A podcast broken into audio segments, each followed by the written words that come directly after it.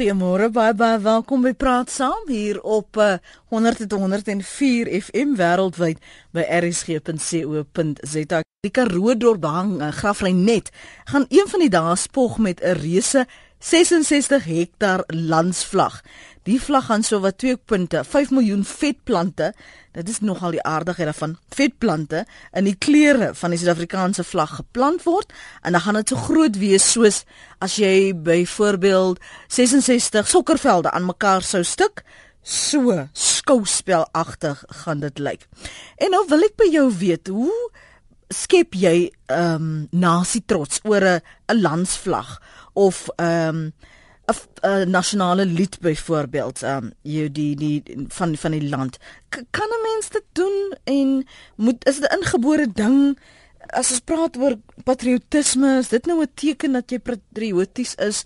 Waaraan meet jy? En wat beteken 'n patriotisme vir jou? As al julle nou so saam om 'n blaai vir vuur sit sê jy Jy nou, koes, jy's daar 'n patriotistiese patriotistiese ouetjie.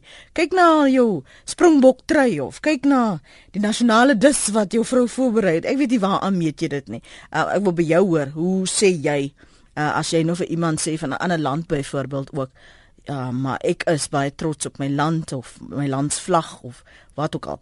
So ons praat eerstens met Jimmy Hubert. Jimmy is 'n trustee by hierdie Giant Flag projek al die pad af van Graafrenet. Môre Jimmy. Goeiemôre Lenet. Gaan dit met jou? Dit gaan met my goed. Ek was nogal verras want ek het nie geweet dan bestaan soveel vetplante in die wêreld nie. En dan nogal in die Suid-Afrikaanse vlag wat jy beplan om dit dit te plant nê. Van waar die gedagte? Lenet, baie dankie. Laat my toe om al die mense van die Kamdebo te groet en al die familie en vriende wat inluister. Ja, jy is nie al een wat verbaas is oor die bestaan van vetplante van allerlei kleure wat die landslag sou uitmaak nie. Baie mense ingeslote ek self uh. is uh, is aangenaam verras dat die kleure bestaan. Maar die idee het ontstaan so 4 jaar gelede tydens die sokkerwêreld uh, beker. Waar tydens uh, alle Suid-Afrikaners trots saamgekom het en uh, baie opgewonde was uh oor ons land en die feit dat ons die wêreldbeker kon aanbied. Ehm um, wat ook baie belangrik was is die feit dat ons almal destyds ons vla op ons motors gehad het en elke moontlike geleentheid ge, uh, gebruik gemaak het om die vlag uit te stal. Mm. En uh dit het ons land nogal op 'n baie mooi manier saamgebring en en vir uh weet vir 'n maand of twee het ons alles vergeet en net een Suid-Afrikaanse volk saamgesnoer om ons landskleure gehad. Uh die idee was om die die die FCB Suid-Afrika uh, om die inisiatief voort te sit deur Keep Flying the SA flag uh, tipe van 'n campaign. Mm -hmm. En uh hulle het toe die opdrag gegee aan Guy Lieberman om te kyk of hy van hierdie uh projek iets blywends kan maak. En uh Guy het toe dromer wat hy is sommer 'n hoed uit 'n 'n haas uit 'n hoed uitgetrek en gesê wat as ons 'n enorme groot landslag maak van vetplante? En uh dis waar die idee sy sy oorsprong gehad het en uh, op daai stadium het hy nie self geweet of dit haalbaar is en of dit gedoen kan word nie. Maar uh, met 'n bietjie navorsing en die regte mense het hy ontdek dat dit dit is tog haalbaar en daar bestaan uh, vetplante om die kleure wat so nodig wees uh te vul. En dis waar die idee ontstaan het. Maar dit net net die gedagte aan 66 sokkervelde as jy byvoorbeeld hulle aan mekaar moet stik. Dit ek weet nie eens hoe lyk so 'n landskap nie. My my my verbeelding kan dit nie uh, skep nie. So hoe begin jy beplan aan so iets en hoe werk jy uit wat ek nou die plante kry en hulle moet daardie kleure verteenwoordig en dit gaan vir ons soveel kos. Waar begin 'n mens die beplanning daarvan? Ehm um, net die die beplanning is die droom is natuurlik waar dit begin. En om dit nou prakties te maak, moet jy natuurlik uh, gaan sit en en uitwerk eerstens uh wat sou die beste plek wees? Waar sou die beste plek wees om dit te doen? Ja. En omdat omdat ons in Graafrenet die Obisa uh nursery het waar die, die plante gekweek word, is een van die grootste uh, van sy aard in in in in Afrika en in Suidelike Afrika en in die wêreld vir vir wat dit werd is. ehm um, is dit die aangewese plek om om om om te kyk na die plante per se. Die munisipaliteit het natuurlik goedgunstiglik toe die projek hulle nader gesê dat daar is 'n gedeelte uh aan in Graafrenet waar daar oorbeweiding is en waar die vir die veld nie so vrugbaar gebruik kan word nie. So die die ruimte is beskikbaar. En natuurlik het Graafrenet elke moontlike in die Kamdebo elke moontlike ge, uh, geleentheid nodig om om uh, mense te trek vir die toerismebedryf. Mm. Uh so alles het saamgeval geval om om om die idee haalbaarheid te gee. En die beplanning natuurlik was is, is iets wat nog steeds aan die gang is. Die die uh die omgewingsimpakstudie is gedoen, die haalbaarheid is bepaal. So ons is redelik seker dat dit gedoen kan word met die plante. Die die ander dinge wat nog bymekaar moet kom is die die hoe finansier ons so 'n groot projek?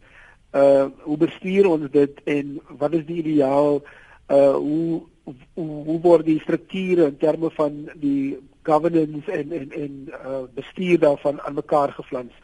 So dit is dit is waar ons op die oomblik is en uh die eerste fase is afgehandel. Ons is redelik seker dat dit wel gedoen kan word. Uh soveel sekerheid dat ons die projek kon loods. Uh So ja, dit dit is dit is 'n projek wat dele daarvan is nog steeds in in 'n beplanningsfase. So julle werk nou saam met julle uh, Toerisme. Kamdebo Toerisme is is natuurlik 'n uh, baie uiteenlopende gemeenskap, maar uh, die munisipaliteit het ook 'n 'n rol te speel in Kamdebo Toerisme. Mm -hmm. Ons werk baie nou saam met hulle, ons het meer as een geleentheid uh aanbiedinge gedoen aan die Kamdebo Toerisme uh bedryf. Ehm uh, die groot uh, onderwerp in die toerismebedryf in die Graafrenet, uh, Nebetesda en Aberdeen is natuurlik dat ons is 'n deurgang.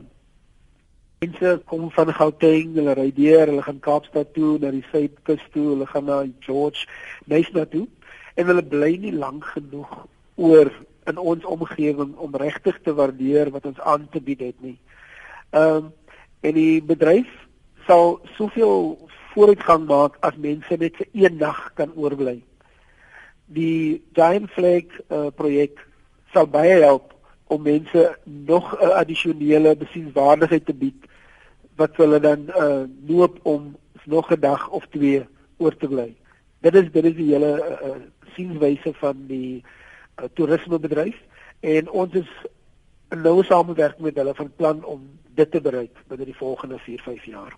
Ons praat vanoggend, dis nou kwart oor agterloops met Jimmy Hubert. Jimmy is 'n trustee by die Giant Flag projek en soos hy hy's nou besig om vir my te verduidelik dat dit net in, in kan sink oor hoe dit moontlik kan lyk as jy uh, 2.5 miljoen vetplante in die kleure van ons Suid-Afrikaanse vlag plant en wat die impakstudie is, die omgewingsimpak, die haalbaarheid daarvan, waar die geld vandaan gaan kom, lyk dit vir my Jimmy is nog nie so lekker seker nie, maar die, net die feit dat die idee daar is, jy het mos nou self gesê die droom is daar, so mense kan nou begine werk om om om dit reg te kry. Ons kan nou nou gesels oor hoe die gemeenskap ingekoop het op hierdie gedagte, maar net so oor hoofs omdat dit nou vandag Vlag Vrydag is, wil ek tog vir jou nou vra nou, hoe hoe beskou jy en wat sien jy? Is hierdie nou vir jou 'n 'n teken van hoe patrioties uh, Grafry net byvoorbeeld is. Uh, waaraan meet jy? En wat beteken patriotisme vir jou?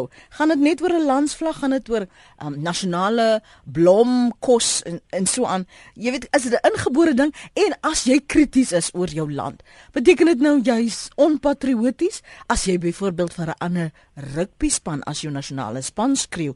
Beteken dit jy's nou nie meer patrioties nie? Ek hoor graag van jou 0891104553 0891104553 rsg.co.za SMS na 3343. Elke SMS kos jou R1.50 en jy kan my volg en vir my dan nou tweet. Um by Lenet Francis. Jy tweet sommer vir my as jy foto's het wat uh, wys waar jy voor ons landsvlag sit byvoorbeeld. Dalk as jy getrapeer, ek weet jy, mense kry mos al hierdie ongelooflike kreatiewe maniere waarop ons landsvlag uitgebeeld word. Ek onthou iemand het 'n ruk gelede vir my 'n pragtige naals gestuur wat um dis ons seker nou akriel is wat ek aanneem wat so geverf is en en dit in ons landsvlag en ons ken van die sokkies en die speels. Ek het my oorkrabbetjies destyds getweet ek weet nie of wat 'n moontlikhede. Daai sokkies ook wat jy kon aantrek hierso uh, in die winter destyds in 2010 onthou ek. Hy so hier drie afgekap net by jou elmboog het dit geëindig. Dalk weet jy dit nog of dalk dra jy nog joune, maar jy wil ook hê die hele volk moet weet jy doen dit nie. So ons praat oor patriotisme en wat dit jou beteken. So dis 'n oop lyn, so praat gerus saam daaroor. Um, ek gaan nou loer wat jy skryf op ons webblad. Jimmy, jy gaan my vergewe as ons so 'n bietjie draadjies loop saam met ons luisteraars ook en en nie net praat oor julle giant flag nie, maar ook hoe mense byvoorbeeld dit as 'n voorbeeld kan gebruik om laas nasie trots te bou. Ek het kritiek ook vir jou wat ons nou-nou gaan deel van Marlene in Pretoria.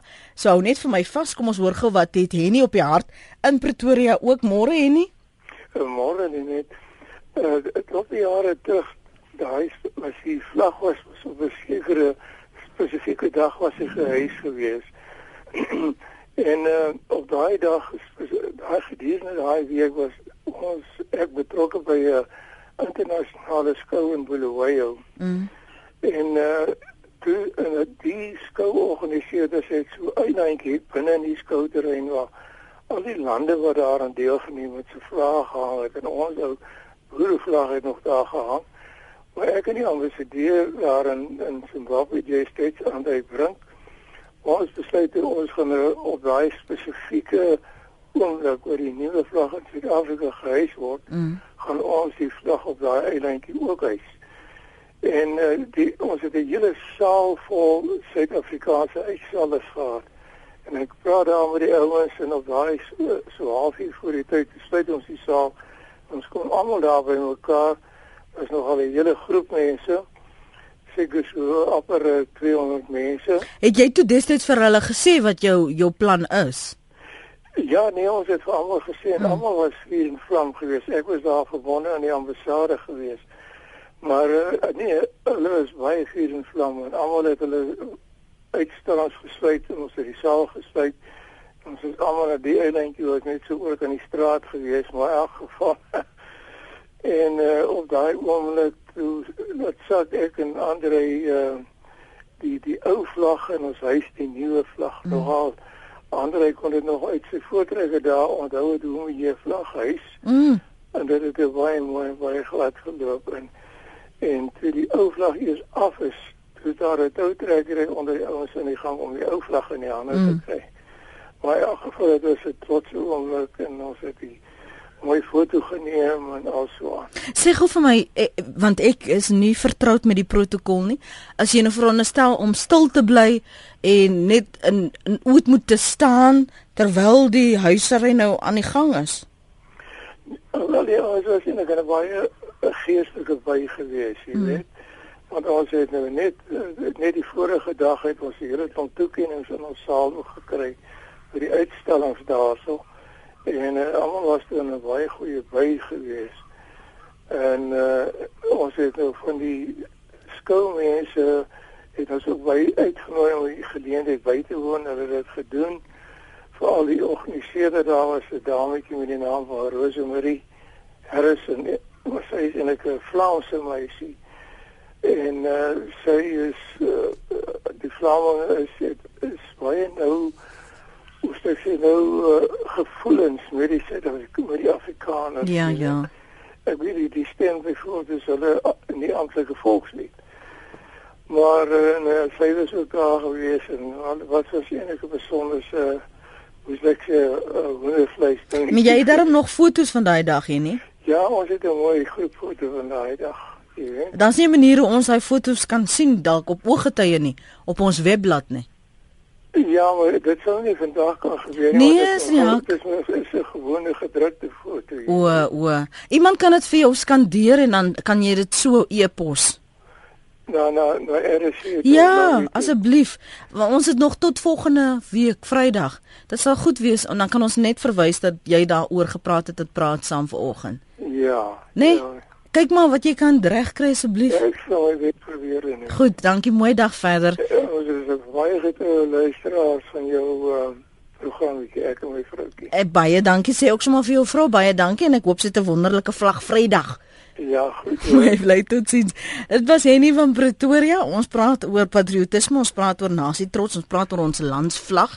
Um my gas op die lyn is Jimmy Hubert. Hy sit trustee by die Giant Flag projek. Ons praat ons gaan nou toe tussen tussen die vetplante en die gesprek oor patriotisme patriotisme vergewe my beweeg. So as jy eiertjie te lê het, is jy welkom om te bel 0891104553 of jy kan 'n draai gemaak op ons webblad rsg.co.za. Voor ek moet 'n breek neem, maar ek wil gou hierdie SMS met jou deel van Marlene in Pretoria, Jimmy en jou reaksie toets. Sy sê Lenet, dis vir my baie jammer dat dit wat uh, hierdie land en nasie bou moet bevorder met uitheemse plante gedoen gaan word. Dis so jammer sê sy. Nou wat sê jy dan daarop? Ja, uh, Lenet, um, ek het nou die ander dag in 'n vergadering gesit waar iemand gesê het ja, maar uh vetplante is nou oulik en alles, maar hulle kom van Texas af. die die my my respons daarop, ek is nou nie 'n baie goeie uh, botanis of 'n kenner van plante nie, maar my reaksie daarop is dat die wêreld eintlik 'n baie klein plekjie is. Uh ek was nou die ander dag in in, in Rotterdam en daar het ek 'n uh, klomp Suid-Afrikaanse vrugte gesien uitgestel word in 'n pragtige mark. So sekere van die goed gee ons nie omdat dit ons landsgrense verwissel nie vir ekonomiese redes nie. Maar aan die ander kant het ons hierdie sterk standpunt as dit kom by sekere plante soos die ek het geen kritiek vir Marlini. Ek ek verstaan waarvan sy kom uit 'n puristiese botaniese agtergrond. Uh wat ek wel sê is ons moet soek vir plante wat werk en ons het die impakstudies gedoen, die omgewingsimpakstudies gedoen. Hierdie plante sal nie versprei nie. Hulle is waterwys en dit sou die presiese regte plante wees om te plant vir die tipe uh projek. So in die lig daarvan gesien uh ek kan net jou sê watter van die plante is ingevoer nie, maar baie van die plante wat ek van weet is plaaslik vir al die jare wat ek opgegroei het. Ehm um, dit is maar so dat vetplante het ook dorings. So ons is heeltemal daarvan bewus dat as ons hierdie projek aanpak, dan sal ook doringkies wees om uit om mee te uh, te deel. So ja, ons ons aanvaar die kritiek. Hier sê Dion van Port Elizabeth Jimmy, hy dink dit sou beter gewees het as daar voedsel geplant word. Hoe maak 'n mens daai besluit die oorweging? Wat is dan nou belangriker? Kan hierdie geld nie beter aangewend word nie? Uh Lenet, ja, ek kyk nou net na die ander plante. Ons het net nog gepraat oor ehm um, plante wat van wat uitheems is. Mm.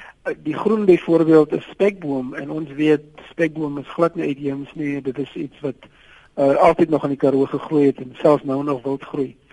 Die uh, die vraag oor kan 'n mens nou nie kos geplant het nie. Uh ja, jy kon seker maar jy, jy weet natuurlik die Karoo is waterskaars. Uh daar is nie die grond byvoorbeeld waar ons hierdie vlaggenplant gaan nie uh die tipe stowwe in die grond hê wat vir voedsel ondersteun nie. Dit is uit uit uit uitsluitlik vir plante wat uh waterwys is en wat in die omstandighede kan groei. Hmm. So ja, ek ek, ek reken kos sou seker beter sin maak, maar ons probeer die die die uh, nuwe voordele van die projek gebruik om tog kos op die op die tafel te sit. So op een of ander wyse sal daar wel kos geproduseer word alsou dit nie op die projek geproduseer word nie, maar die voordele van die projek sal seker maak dat van die armstes uh wel 'n bordjie kos op hulle tafel kan sit. Dis ja. die idee. Die die feit jy het nou verwys na die die waterskaarste. Julle gaan nou ook 'n sonkragstasie van van 4 megawatt daar hê wat dan nou gaan help met die waterpomp. Hoe beplan julle? Hoe sien julle dit dat dit uh, gebou gaan word en teen wanneer? Die uh, sonenergie opwekkings uh, kragsentrale sal 100 miljoen rand kos en 100 miljoen rand. Ja. Ehm um, dit sal 100 miljoen rand kos om op te rig. Is nou net nie die die die die die sonenergie gedeelte nie, maar mm. omdat dit gelig is en daaronder 'n tipe van 'n toerisme precinct gaan wees waar uh, entrepreneurs opgelei word en en dis meer. So Ja, dit dit behoort teen die tweede helfte van die van die konstruksieproses van stapel gestuur word. Ehm uh, die bouproses sal begin sodra daar genoeg uh, vordering gemaak is met die finansieringsfase. En uh, ons beoog om af te skop met die projek teen middel volgende jaar. So Uh ek is nie baie seker oor die die die projekbestuur daarvan of dit saam met die plante sal begin of mm -hmm. dit na dit sal begin nie maar dit sal min of meer teen die middel van volgende jaar na die einde van volgende jaar toe gebeur. Nou as jy praat van 'n impakstudie, dan gaan ek nou aanneem jy kyk na die haalbaarheid in terme van die grond. Jy het verwys dis hoekom dit nou ehm uh, die die die uh, vetplante is want daar's 'n waterskaarste. Jy kyk na sal dit hou en vir hoe lank sal dit hou? Maar, maar as jy nou verder probeer dink en jy kyk na hoe kan ons dit aanwend om geld te genereer? Waar is julle in terme van dit? Ehm um, ons het gekyk na watter tipe werke geskep gaan word deur so 'n vlag.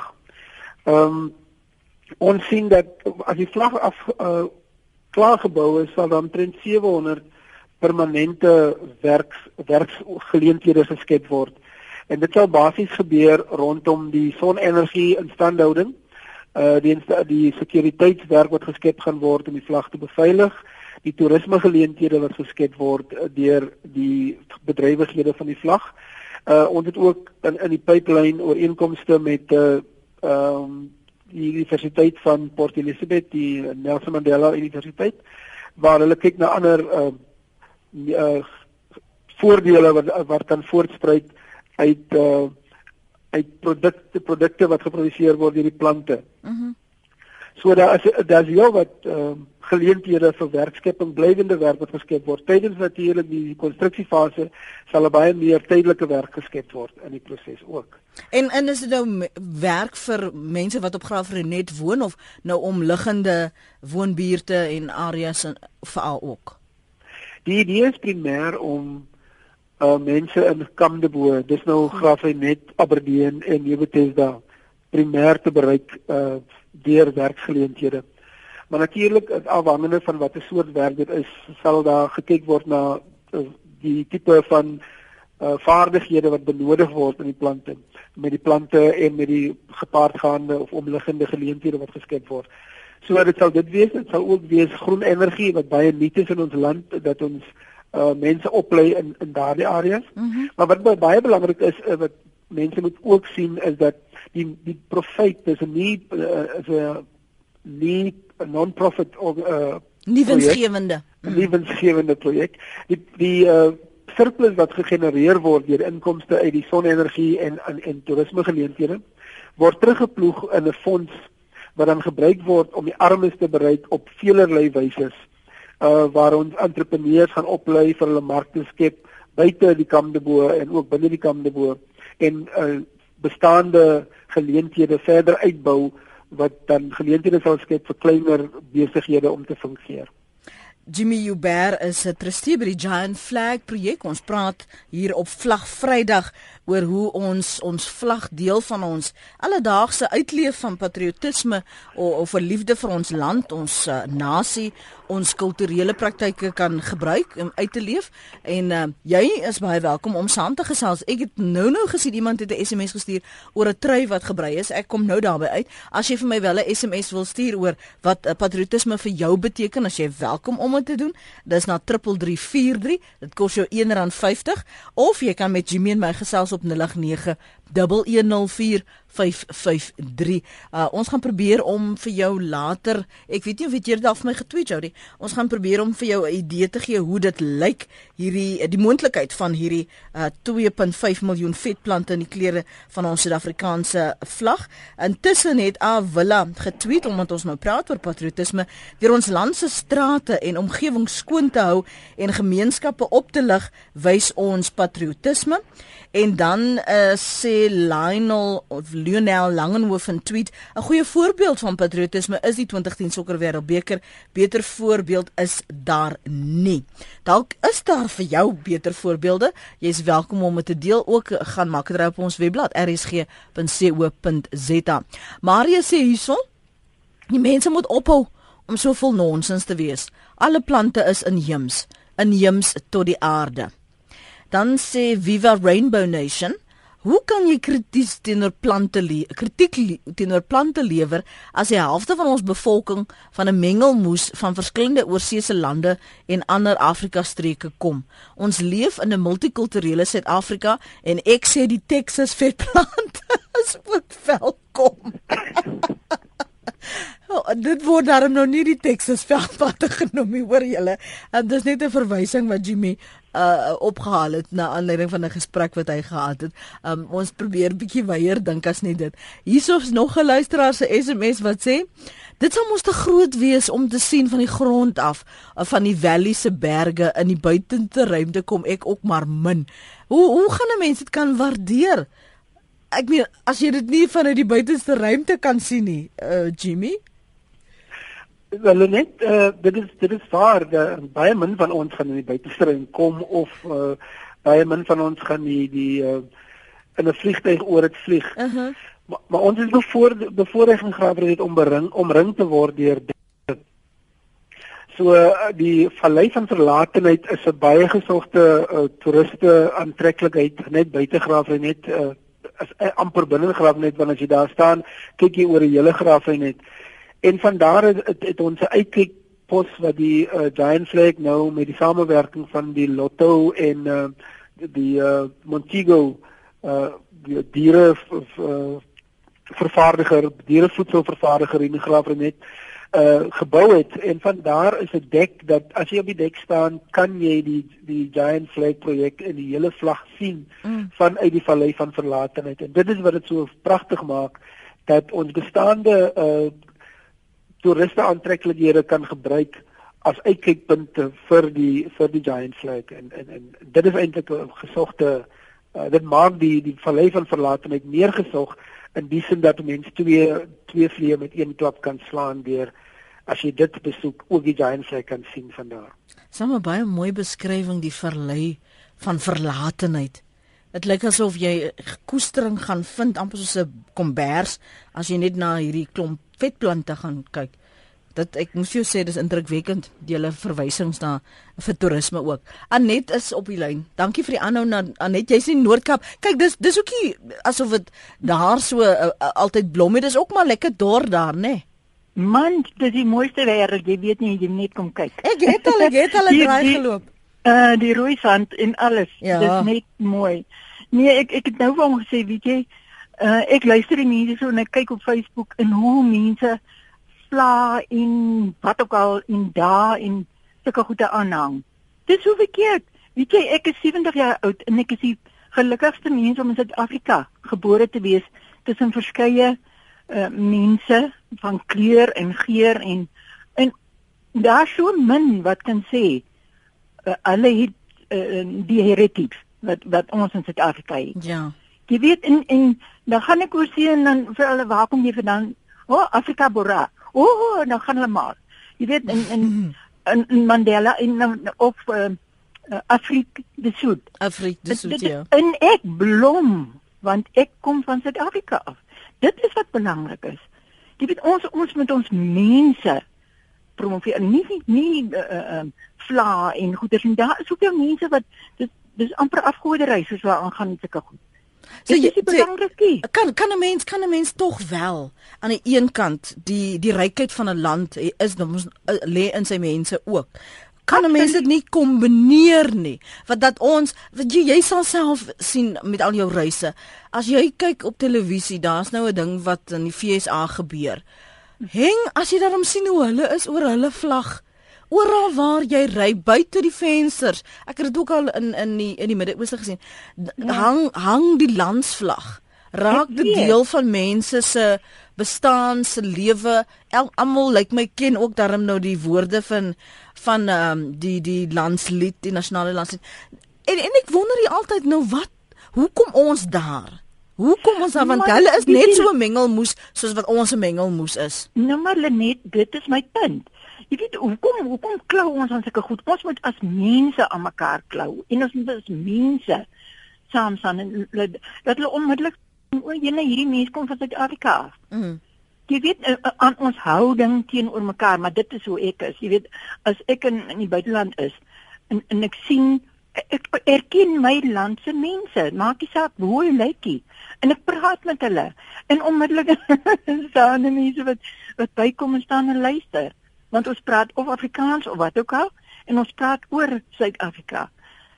Dit is vir my belangrik, maar soos in Amerika nou. Mm. Wel in in jy weet soveel lande wat hang aan vla en sulke goed. Dis in wêreldsgoed man. Ja, maar dink nou net, kyk nou net. Okay, okay, maar al is my my vlagspier wit met 'n swart kol. Ja. Dan sit my vlag, dan maak dit nie vir my saak wie dit hom gemaak of wie die ja. lied geskryf of wie ook al nie. Dis my landsin. Ek dink net jy sal En dit gaan nie vir my oor oor daai ou sê um, oor die, ons gaan julle in see jag en daai ou sê nie ons was eers hier en mm. jy weet in daai tipe dinge nie dis bolly. Okay. Ons is almal hier so. So dit gaan nou nie help as ons vir jou vir Kersfees so 'n landsvlag in die vorm van 'n serp of 'n bandana stuur nie. Jy kan hom stuur. Ek gaan hom ek, ek sal jou dra. ek sal hom dra en ek sal hom ek gee hom vir my seun wat in Amerika bly en sê jy en hy sal hom dra. ja. Nee, ek dink man net jy gaan nog meer reaksie op jou reise uitlok as jy nou daar so land watter lughawe ook al en jy ja. sit met jou kopdoek hierso lekker styf gemaak in 'n Afrika look dat dit baie reaksies sou uitlos. Dis nou ek. As dit jy jy. Dis nou ek, maar ek sal dit ek doen dit nie oor die vlag as sulks nie. Ek doen dit oor ek is van Suid-Afrika. O, oh, okay, ek verstaan. Ek kyk nou okay. hier na 'n vlag wat wat Emma uh, vir ons gestuur het. Emma Kreer. Sy's 6 mm -hmm. jaar oud en sy woon in Pretoria en sy skryf ek en my boetie Okkie luister elke aand na die storie op die radio. Hier is my luister saam met Luister jy ook? Hier is my vlagprentjie vir Vlag Vrydag. Ek het dit self geteken okay. nadat ek op die radio gehoor het jy soek prentjies. Ek kan ja. kan ek net gou net vir Emma applous gee want Emma is ja. so innoverend meer as wat ander mense in uh, geval hmm. reageer en ek wens jy kon mag maak dit reg as jy 'n kansie kry op ons webblad en soek vir ooggetuie en dan sal jy okay. Emma se vlag daar sien sy het hom ja. gekleur ook in die blou en die groen en so aan binne die lyne ook boonop oh, en dan met haar naam man. onderaan gaan kyk gerus hoor ja ja nee ek ek die uh, by my maar groot mense wat wat wat sulke goed aanhang ja. en mekaar wil met by dit verstaan ek nie. Ek hoor jou. Anet, dit was goed om met jou te gesels, sterkte okay. en 'n mooi uh, Kersfees vir jou en jou mense, hoor. Dankie vir julle ook. Tata. Okay. Sy's daar in die Noord-Kaap sê sy, daar waar die rooi grond is, maar as mos wel veel is mooi uh, as dit net rooi grond, maar die belangrike punt wat ek dink Jimmy sê probeer beklemtoon, is dat ja, dit is belangrik om landsvlae te hê en nasionale liedere en so meer, maar jy moet in die mense belê. Ek stem met haar 100% saam net ek dink aan die einde van die dag gaan alles oor ons mense en selfs in ons projek aan Grafinet en in die omgewing is daar 'n uh, werkloosheidssyfer van amper 40%. En uh, dit dit dit baat ons nie om om ons mense lief te wees voor en ons kan nie vir hulle uh, hulle omstandighede verander nie. Ek dink dit is ook 'n baie baie belangrike fokus en die die vlag moet die giant flag moet ekonomies ook sin maak. En uh, omdat dit ekonomies sin maak, sal dit help bou aan die ekonomie van van die Kamdebo en die omgewing. As ons kyk na die uh, nasionale ontwikkelingsplan wat ons aanhits of aanspoor om te kyk na ons bestaande kapasiteite en dit te gebruik om daarop te bou, voort te bou en ons ekonomie daarop uit te brei. Dan as ons na die Karoo kyk, uh, strokiesland, uh, sy eie bekorings wat die dame van Noord-Kaap gesê het, ehm uh, maar ons ons ons het baie beperkte ekonomiese geleenthede, baie min water en daarom maak hierdie projek soveel sin omdat dit waterwys is, dit is iets wat wat ek kan amper ek wil amper die woord inheems gebruik in die instede van die soort plante wat die aard ehm uh, en dit maak soveel sin dat so 'n projek hier geloods word waar daar baie min ander industriële geleenthede is om te skep. Uh natuurlik is dit ons nog nie heeltemal alles uitgewerk met betrekking tot die finansiering nie. Die vlag maak baie staat op donasies. Uh daarom het ons op 'n webwerf geskep waar ons wat ons noem in Engels crowdfunding. Uh, ja. Verduidelik gou ja, vinnig vir mense. Baie mense weet nie wat crowdfunding beteken nie. Kortliks, net so 'n opsomming vir hulle gee man, asseblief. As ek nou die uh, Okay, kom ek probeer. Dit dis wanneer mense jy jy, jy het 'n projek En nou sê jy, sê byvoorbeeld as 'n skooltry of jy wil die die saal by die skool bou, dan sê jy vir soveel ehm um, oor soveel tyd het ons soveel geld nodig, dan dat dek dit nou dit en jy kan nou dit borg en dan die volgende bedrag is nou 'n bietjie meer en dan kan jy nou besluit waar jy jou ehm um, bydrae wil maak en dan word jy erkenning gegee. Dis nou crowdfunding. Ek weet in die Kaap is hulle besig met 'n produksie van uh, Denise Denise Newman wat nou crowdfunding doen vir vir 'n produksie oor uh Dulce September. En so dis die idee daar agter. Ek dink wonderlik, maar maar as die gemeenskap nou al klaar so so arm is, hoe op aarde gaan julle hulle kry om te crowdfund vir vir van hierdie aspekte? Hulle net dis hier waar die belangrike inkom van die crowdfunding benadering dat ons iemand 'n digitale teenwoordigheid gee. Hy kan nou 'n vorm 'n digitale pleintjie koop as deel ja. van die vlag. Hy kan uh, dis nou natuurlik op die op die internet, hy kan dit wêreldwyd doen. Enige iemand oor die hele wêreld kan dit doen. Hy kan 'n rooi gedeelte of die groen of die blou of die wit of wat ook al gedeelte kan hy kies en dan daai gedeelte aankoop teen 'n minimum bedrag van uh 10 dollar wat natuurlik so 114 rand uitwerk.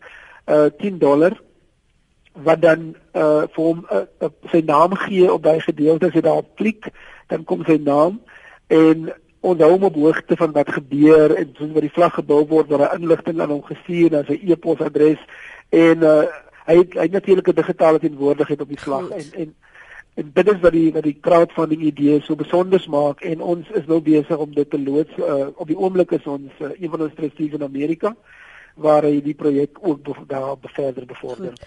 Florence, dankie vir die aanhou praat saam.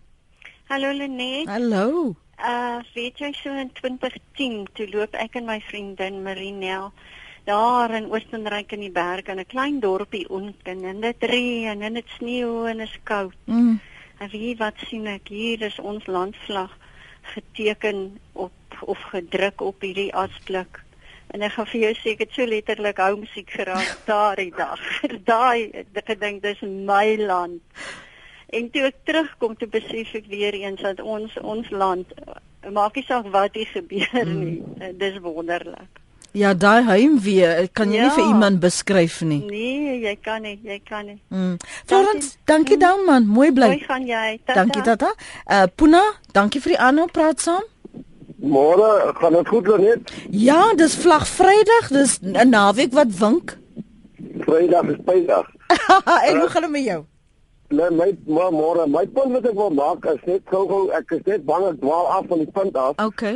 Is uh, elke Suid-Afrikaner maak nie saak hoe nietig of hoe onbelangrik jy is, het 'n uh, uh, bydrae gemaak uh, om die die huidige Suid-Afrika moontlik te maak. Mm. Die huidige Suid-Afrika Ons kan nou gaan kla en gaan staan en uh, baie klaagtetjies en goetertjies hê oor wat in die verlede gebeur het en so aan, maar Suid-Afrika werk nog nooit in enige ander land het dit gewerk wat in Suid-Afrika werk. Dit is 'n Afrika land wat relatief suksesvol is. Met ander woorde, jy kan trots voel dat jy deel gehad het in hierdie sukses. Ja. So dit is dit is my punt. Dit is dit is hoe mense nasie trots steel. Jy is trots om trend jouself, jy is trots om trend die ander ou of waar jy ander etniese uh, rasgroep is, jy is jy is goed voel goed omtrent jouself, jy voel goed omtrent daai man, jy weet hy het dit moontlik gemaak en jy het dit vir hom moontlik gemaak om saam in hierdie land te bly. Mm. Ons bevolkingssamestelling is mos uniek. Ja. Ons weet mos goed daar's nie 'n ander Afrika land wat die bevolkingssamestelling het wat ons het nie. Met ander woorde, ons het ten minste mekaar uh, net so nou 'n paar klapplans koppe uitgedeel, maar ons het mekaar daarom nie verloor nie. Ja, hoor jou. En ek verstaan, ek verstaan die verwysing wat jy wat, wat jy het. Um en die, ongeag die die binnengevegte ja. almal het bygedra, het die milieu geskep vir vir dit wat ons bereik het. Al al al is dit met krake en skete en kwale. Um ons kykie verby dit nie, ons ignoreer dit nie, maar ons kan ook nie net die goeie net so weggooi nie. Nee, natuurlik nie. Ons ons het dan iets reg gekry wat niemand in 'n ander land kon regkry nie. Waar waar waar sien jy? Ek dink ons bevolkingssamestelling is, is 4 miljoen wit, 4 miljoen bruin en meer as 40 miljoen swart mense. Nou nou nou nou en wat as daar is nog 'n land wat dit wat dit kan werk. Ja, ja, daar is daar is daar so lank met so 'n bevolkingssamestelling. Ja. Maar nou sê gou vir my, het jy nou in jou huis iewers 'n landsvlag? Um, is dit vir jou belangrik om dit so uit te beeld, jou patriotisme so uit te beeld of of is dit 'n ding van man, dis in my hart en ek praat daaroor, so ek hoef nou nie te lantuintjies te hê nie. Uh die uh, wel ek as jy my as jy my vraag oor die oor die nuwe landslag wat nou uh, uh wat nou ons huidige Suid-Afrika se landslag is, dan sê ek uh daai daai uh, tuin wat hulle wil wil maak daar by Graafrenet. Mm. Dit het my dit het my al so geïnteresseer dat ek nou dat ek nou my roete gaan verander as ek nou uh, uh, uh, Hartenbos toe gaan, gaan ek nie meer Oudtshoorn omry nie. Dan gaan ek nou Graafrenet verby ry om te gaan kyk daarna. Dit moet nou word uh, ek beskou dit as al, al klaar as 'n sukses en ek, en ek weet die mense wat dit gaan doen gaan dit uh, gaan dit reg doen en dit en dit gaan geld uh, genereer. So dit is dit is vir my ek ek ek sê ja, dit is dit is vir my 'n fantastiese projek wat hulle daar beplan. Puna maar jy inspireer nou sommer vir my ook. Ek is ook nou nou skieurig. Ek weet nie wanneer hulle gaan klaar kry nie, maar die feit dat jy daar is, gaan ek ook nou agterna ry. Maar ek ek ek wil ek wil graag daar kom, daar wees as die tuin nog klaar is nie. Ja. En ek en ek en ek neem aan daar gaan al weer 'n entrepreneur wees wat gaan sien. Hy geld maak met sy met sy warm lugballon en ek gaan in die waterlugballon daar oor die hoor vir jou hoor vir jou Puna hoor vir jou. Nee jy jy's jy's 'n entrepreneur ek kan dit sommer nou hoor. Lekker dag vir jou verder hoor. Dankie dankie goed man. totsiens kyk hoe kyk hoe weier dink hy. Ek het nog eens gedink aan 'n warm lugballon in te, op te stuur vir mense om so dan nou die die skouspelagtigheid van daardie 2.5 miljoen petplante te kan waardeer nie. Maar as julle nou praat van goed hier is die tyd die tyds uh, raamwerke, wanneer gaan julle nou amptelik begine plant en water gee en wanneer gaan nou mense dit nou kan sien? Want jy kan mos nou hoor, Puna wil nou al sy roete verander. Nou net baie dankie ek is ek is uh, so beïndruk deur Puna, dis presies die idee wat ons wil skep dat mense moet bydra tot die tot die hele projek deur met nuwe idees vorendag te kom. Uh ons het gedink aan mikroligte, vliegtye en dis van maar Puna se idee maak baie sin. Warmlugballon sal net stadiger en meer in lyn wees met wat ons wil doen. Uh ons ons ons tyd uh hou verband met die mate die die spoed waarteen ons fondse insamel. Ons het 'n hele paar groot uh organisasies wat wat belangstel, maar hulle kyk ook natuurlik hulle probeer hulle hulle risiko verminder deur deur ander vennote op op uh saam met ons te, te laat werk voordat hulle werklik hulle bydraes maak. Mm -hmm. So uh, ons as as alles in ag genome kyk ons na middel van volgende jaar om om die, die plantjies begin te kweek want ons moet 'n spesiale kwekery bou om al die plantjies te kweek en dan sal daar onmiddellik werk wees vir, vir vroue want daar word beweer dat vroue baie meer uh, koesterend is die plantjies. so, alles het vetplante. alles het vetplante, des te meer moet hulle baie versigtig hanteer word. So ja, ons Dit is dit is ook belangrik vir ons dat mense in die tussentyd alreeds soos wat Puna gesê het en wat jy self gesê het, 'n draai kom maak in die Karoo om te sien waaruit die projek bestaan. Kyk, die nursery, die kwekery wat dit gaan doen is reeds hier en verbasend om te sien dat die plante wat hulle van die verskillende kleure het, is reeds daar. Ehm um, en ook natuurlik ons het fantastiese gastehuise. Ehm um, en ons het fantastiese ehm um, besienswaardighede vir mense om te kom besien behalwe die die die giant flag mm. is u graaf net een van die plek, plekke met die meeste uh, historiese uh, geboue en monumente vir mense om te sien. So die vier oudste dorp in Suid-Afrika het baie om te bied vir mense sonder die giant flag en sal dit meer hê na die giant flag. Michael, Michael skryf hier net, ek dink die ding met ons Suid-Afrikaners in Suid-Afrika is dat ons dink ons probleme is uniek aan ons land. Bedrog in Europese regerings laat 'n kantlas soos 'n sandkasteel lyk. Vuisgevegte in parlementêre gespreide uh, gesprekke kom gereeld op of mense wat skoene gooi na mekaar. Ja, ek het al 'n beeldmateriaal gesien, uh, uh Michael. So Suid-Afrika het groot probleme wat ons uh, moet aan werk, maar ons moet ook fokus op oplossings want wragtig, dis 'n pragtige land met unieke vriendelike mense en dan sit hy by Proudly South African hier in Londen. En dan skryf 'n ander een, Lientjie, kortliks sê gaan nou moet inkort Lientjie. Ek het in Graafrenet groot geword, is slegs 'n paar jaar gelede daar weg. Die vallei het nog steeds 'n baie spesiale plek in my lewe. Net die gedagte daaraan dat ek eendag oor die vlakte sal kan uitkyk en hierdie uh seëning uh, sal moet sien in plaas van die pragtige natuur, laat my sommer na die elektroniese media gryp om almal aan te raai om dan nou nie Graafrenet te besoek nie. Hy nee Lentjie, jy moet regkom die mense uh, is is vir hulle geleentheid om ehm um, die natuur skoon te waardeer met die vetplante. Dis nie asof daar nou niks gaan wees nie en dat al jou herinneringe nou verwyder en verwoes word nie. Praat 'n bietjie met die mense daar by die Kamp de Boom munisipaliteit en vra of bel vir Jimmy Huber en vra nou wat beplan jy sodat ek dit kan onthou en dit wat jy probeer doen dat ons dit saam kan voeg. Ek dink dit is hoe ons benadering moet wees. Wel, ek weet nie of ek jou moet glo nie, maar Jody sê jy het 'n storie om te vertel, maar hou dit vir my onder 'n minuut asseblief. Uh Lenet, uh, ek was in 'n bestuursposisie by die famous Lonrou myn hier op uh, Marikana. Ja. En toe die nuwe vlag uitkom, toe ek aansoek wat toe ek uh ek ken was gekontak, soek ek 'n nuwe vlag vir ons myn. Mm. En toe uiteindelik toe laat weet hulle my, "Right, die eerste vlag is beskikbaar." Ek het die oggend gestuur, daai middag het hy gehang op ons myn. Al het my gesê, dis die eerste nuwe landsvlag in Suid-Afrika wat hulle ooit beskikbaar gestel het. Het hulle vir jou sertifikaat gestaan gestuur dat, jy nee, nou hulle het on, hulle het ongelukkig nie, maar die volgende week toe bel ons munisipaliteit my. Toe leen toe vra hulle my vlag leen vir 'n Ah. amptelike geleentheid. Ja. Toe het hulle hom geleen en ek het 'n pragtige das en 'n brief agterna van hulle gekry oor my nuwe vlag. En op die oomblik is daai vlag in my studeerkamer ek vreeslik trots op hom. Sit sit maak net seker hy briefie wat bedanking is ook op teen hy muur. Ja, ja. Nou jy Ja. moet 'n punt daarvan maak. Dankie vir die saamgesels. Puna mooi bly hoor.